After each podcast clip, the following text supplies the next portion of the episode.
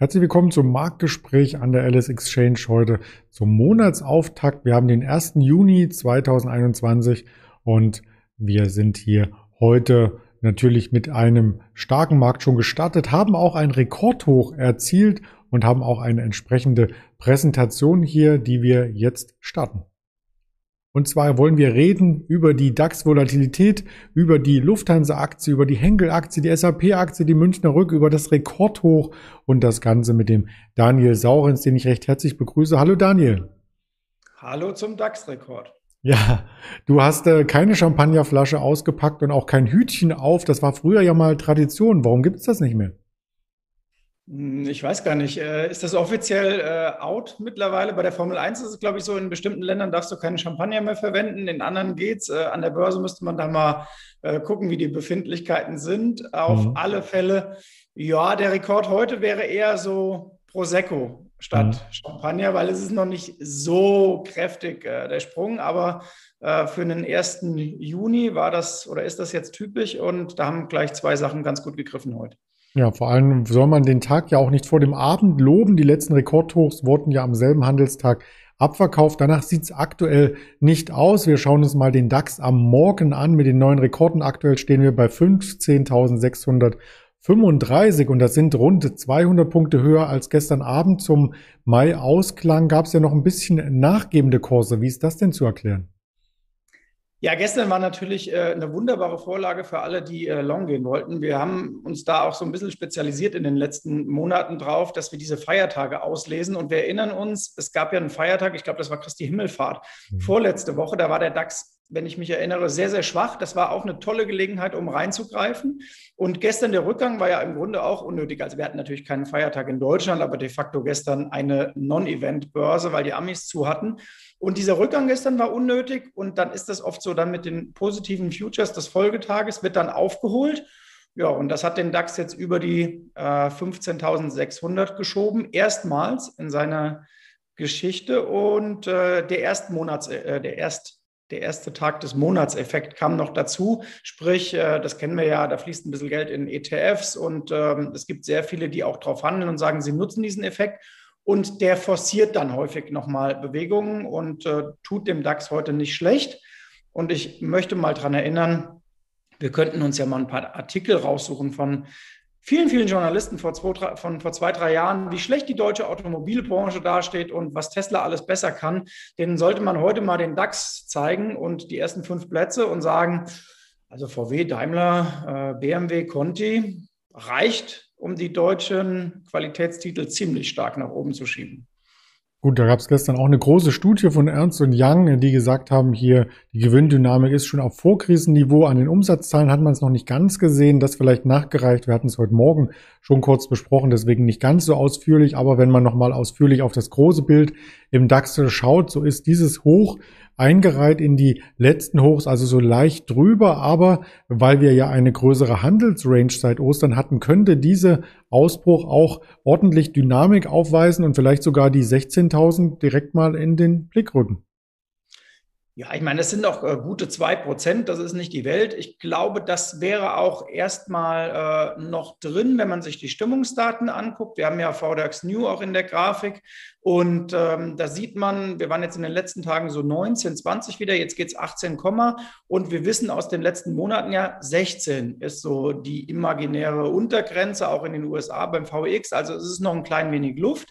Und wenn man sich auch die sonstigen Stimmungsindikatoren anguckt, ähm, dann muss man sagen, der DAX ist jetzt noch nicht überkauft. Also es geht so langsam wieder Richtung etwas optimistischere Stimmung, aber wir sind nicht da, wo wir äh, in den letzten 14 Monaten ähm, partiell gewesen sind. Also sprich, dass äh, alle Indikatoren monsterbullig äh, waren und man sagen musste, jetzt aber sofort raus. Es ist ein gemischtes Bild.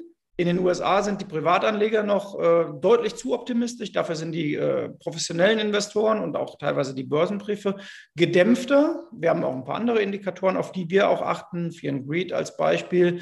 Ähm, auch der sagt noch nicht, du musst jetzt äh, mit beiden Beinen äh, short gehen. Und deswegen 16.000 äh, halte ich für möglich, äh, will ich mal sagen. Wie gesagt, 2% ist auch nicht mhm. die Welt. Das stimmt. Du hattest die Autowerte erwähnt, ähm, die ja gut laufen, gut fahren. Lass uns doch mal die Flugbranche anschauen. Was macht denn eigentlich die Lufthansa? Ja, die Lufthansa will aus ihren Krediten raus, weil sie sich besser äh, woanders finanzieren kann. Und sie sagt auch, äh, man möchte den äh, Staat so schnell es geht wieder loswerden. Äh, vielleicht gibt es da aber auch nochmal eine neue KE in, in, nächster Zeit. Da wollen wir mal äh, abwarten. Was auf alle Fälle da ist für, äh, bei der Lufthansa, abgesehen von diesen bilanztechnischen Dingen, die natürlich da sind und auch der Verwässerung durch mögliche Kapitalerhöhungen ist, das Geschäft läuft wieder besser. Ich glaube, das merkt auch jeder von uns, der irgendwie sich äh, mit Reisen und Urlaub beschäftigt, wie die Preise angezogen sind. Nicht nur beim Mietwagen, Stichwort Six, sondern auch beim Fliegen per se. Ähm, die Buchungslage ist besser. Die Lufthansa befreit wieder ihre Maschinen da hinten bei mir am Frankfurter Flughafen stehen die ja auf Parkpositionen verkleidet und Triebwerke abgedeckt. Die werden jetzt wieder ausgepackt und äh, mehr Slots freigegeben. Und äh, damit verbessert sich die Buchungslage. Und ich glaube, dass die Lufthansa aus der Corona-Krise mit einer wirklich starken Markenposition auch rauskommt. Äh, also da gibt es auf, auf der einen Seite für mich in den nächsten Jahren äh, die arabischen Airlines und vielleicht noch Turkish als Staatsairline dazu. Dann hast du die Low-Cost-Carrier wie Ryanair. Und bei den Qualitätsanbietern ähm, ist die Lufthansa für mich aber weit vorne. Die einzige Frage ist, und da gab es ja in den letzten Tagen auch Erhebungen. Äh, was machen die Unternehmen mit Dienstreisen? Da soll es ja bis zu 50 Prozent Reduktion geben. Und wir wissen alle, ähm, die äh, Pflicht ist bei der Lufthansa die Eco, aber die Kür war ja immer ähm, Business und First. Und da ist die Frage, wie wird das in den nächsten Jahren ausverkauft äh, sein? das ist der einzige Grund, warum ich so ein bisschen äh, vorsichtig optimistisch nur bin. Wenn ich wüsste, da kommt auch das Businessgeschäft zurück, wäre ich sehr optimistisch für die Lufthansa. Aber so ist es alles mit einem kleinen Fragezeichen. Kann man denn mit Chartbild schon optimistisch sein? Immerhin hat die 10-Euro-Marke in den letzten Tagen gehalten. Genau, die hat gehalten. Äh, wir haben auch in ähm, zwei Depots von uns ähm, interessantes Seitwärtspapier auf die Lufthansa drin, die gut laufen. Und ähm, charttechnisch kann man vorsichtig optimistisch sein, dass wir dieses Verlaufshoch aus den letzten drei Monaten äh, nochmal testen jetzt als ersten Versuch. Und ja, dann mal gucken, ähm, da muss natürlich der Gesamtmarkt auch etwas mitspielen und das Gesamtmarktumfeld, denn die Lufthansa ist ja eine dieser sogenannten High-Beta-Titel. Also sprich, wenn es am Markt gut läuft, läuft sie oftmals auch mit einer kleinen Zusatzdynamik, weil natürlich auch ein gewisses Risiko bei der Lufthansa immer dabei ist. Mhm. Sind denn die Versicherungen auch so ein ähm, Markt-Beta-Titel, die ja eigentlich auch im Sommer gebraucht werden, oder? Nee, die Versicherungen sind eigentlich äh, so grundsolides Brot- und Buttergeschäft, will ich mal mhm. sagen. Das liegt auch daran, Allianz, Münchner Rück, auf einer AXA, um einen ausländischen Titel zu nennen, wunderbare Dividendenrenditen. Ähm, wir finden diese Papiere auch, wenn man mal im Derivatebereich guckt, bei den Bonuspapieren oder Diskontstrukturen sehr spannend gerade. Warum? Der Kurs ist mitunter ein gutes Stück zurückgekommen und man kann eben mit dieser Dividende auch ganz gut was anfangen und ähm, spannende Anlage- und Investmentideen finden. Und es muss dann nicht immer die Aktie direkt sein. Es kann ja auch mal ein Hebelpapier sein, mit dem ich auf einen kurzfristigen Comeback-Trend setze. Ähm, auch das ist nicht schlecht. Und ähm, das Schöne ist bei den Aktien, wenn sie dann mal wieder einen kleinen Erholungstrend finden, sind sie, sofern man das am Aktienmarkt sagen kann, relativ berechenbar. Also wenn ich mich da ranhänge, ich erinnere mich ans letzte Jahr, da hatten wir uns mal an die Münchner Rück mit einem Hebel 3 einfach drangehängt und dann läuft dieser Titel unbemerkt äh, fast schon nach oben, aber das läppert sich dann über die Zeit auch. Hm. Münchner Rück, du hast es gerade erwähnt, schauen wir doch da auch mal auf die aktuelle Chartsituation. Ja, wie, wie, schon angesprochen, also äh, solide, äh, teilkorrigiert will ich mal äh, sagen. Da ändern sich die Versicherer äh, relativ stark. Aber nochmal, wir haben ja einen Zinsmarkt, der äh, ja nominal null ist, aber Realzins äh, eher Richtung negativ. Und da ist so ein äh, Titel, der auch eine schöne Dividende mitbringt, äh, was ziemlich attraktiv ist für viele Investoren. Und je weiter er auch nachgibt, da ergeben sich dann Chart und fundamental gegeneinander, desto eher steigt die Neigung dazu sagen, sowas äh, nimmt der Markt auch mal wieder. Das stimmt. Äh, die Versicherungen wandern ja auch immer mehr ins Online-Segment. Das soll die Überleitung sein ähm, zu auch anderen Unternehmen, die immer mehr mit Online Geld verdienen. Da hast du uns die Henkel mitgebracht. Die erobert nämlich auch den Online-Markt für sich. Genau, die Henkel erobert den äh, Online-Markt eigentlich äh, das äh, Offline-Unternehmen per se, das man sich wohl vorstellen kann. Aber auch da äh, tut sich einiges. Und auch die, äh, die Henkel ist ein Beispiel, dass wir ja im DAX zwar 15.600 jetzt zeigen, paar Punkte mehr noch äh, zur Aufzeichnungszeit unseres Videos, aber dass wir durchaus bei den Einzeltiteln gesunde Korrekturen hatten, also es da einen Schritt zurück gab und jetzt wieder etwas Luft auch nach oben ist. Also es ist im Grunde ähnlich wie in den USA, wo ja auch die Indizes nah an ihren Rekordlevels kleben. Aber wenn man mal unter der Oberfläche schaut, ja viele Titel äh, konstruktive Korrekturen durchgelaufen sind. Hm, und dann schauen wir uns auch den Chart der Henkel-Vorzüge hier an, also vom Jahreshoch ein Stück weit zurückkorrigiert, aber gar nicht sehr, was dafür spricht, dass die Aktie so eine innere Stärke aufweist.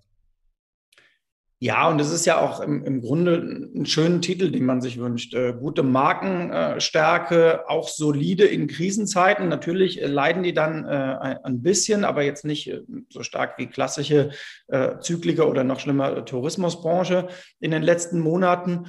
Und danach eben, wenn die Wirtschaft generell wieder anzieht, dann greift die äh, konjunkturelle und zyklische Komponente bei so einem Titel und dann geht es wieder aufwärts. Das sehen wir ja auch gerade in der zweiten Reihe im MDAX, äh, dass sehr viele Aktien sich so verhalten, wie, äh, wie Henkel das getan hat. Mhm. Aber eine Ausnahme gibt es und das ist die SAP. Die hat nämlich zum ähm, Hoch der letzten Jahre oder des letzten Jahres noch ordentlich Weg vor sich, auch noch eine kleine Kostlücke auf nach der Warnung im Oktober letzten Jahres. Wie stehst du denn da dazu? Ja, die SAP ist, äh, ich will nicht sagen, sie ist uns ein, ein Rätsel, aber wir hatten damals, als sie die 100 angespielt hat äh, und auch mehrfach für gut befunden hat, gab einen kleinen Ausreißer unten drunter, aber wir erinnern uns, da gab es auch ein paar Insiderkäufe damals, äh, so um die 100 und ein starkes Bekenntnis von Großinvestoren. Und dann hatten sich Konkurrenten gut entwickelt in den letzten Wochen und Monaten. Da gab es ja auch interessante Ergebnisse aus den USA. Und wir dachten, okay, die SAP kann jetzt eigentlich bis 130, 135 durchziehen. Aber so wirklich kommt sie nicht ins, äh, äh, ins Laufen. Sie war, muss man leider sagen, in den letzten Monaten eher das Investment für ja, Seitwärtsinvestments, vielleicht auch mal für Discount-Optionsscheine, was wir auch gezeigt hatten. Aber so richtig den Drive hat sie noch nicht. Sie ist eher der Nachholkandidat unter den Schwergewichten im DAX, neben natürlich ähm, der von uns, glaube ich, schon häufig diskutierten Bayer.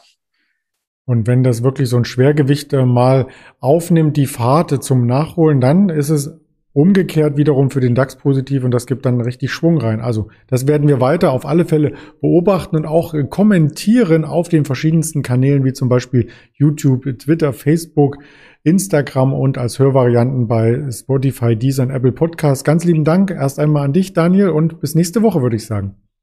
Sehr gerne. Erfolgreiche Handelswoche euch allen und äh, ordentlich Volatilität, wenn es geht.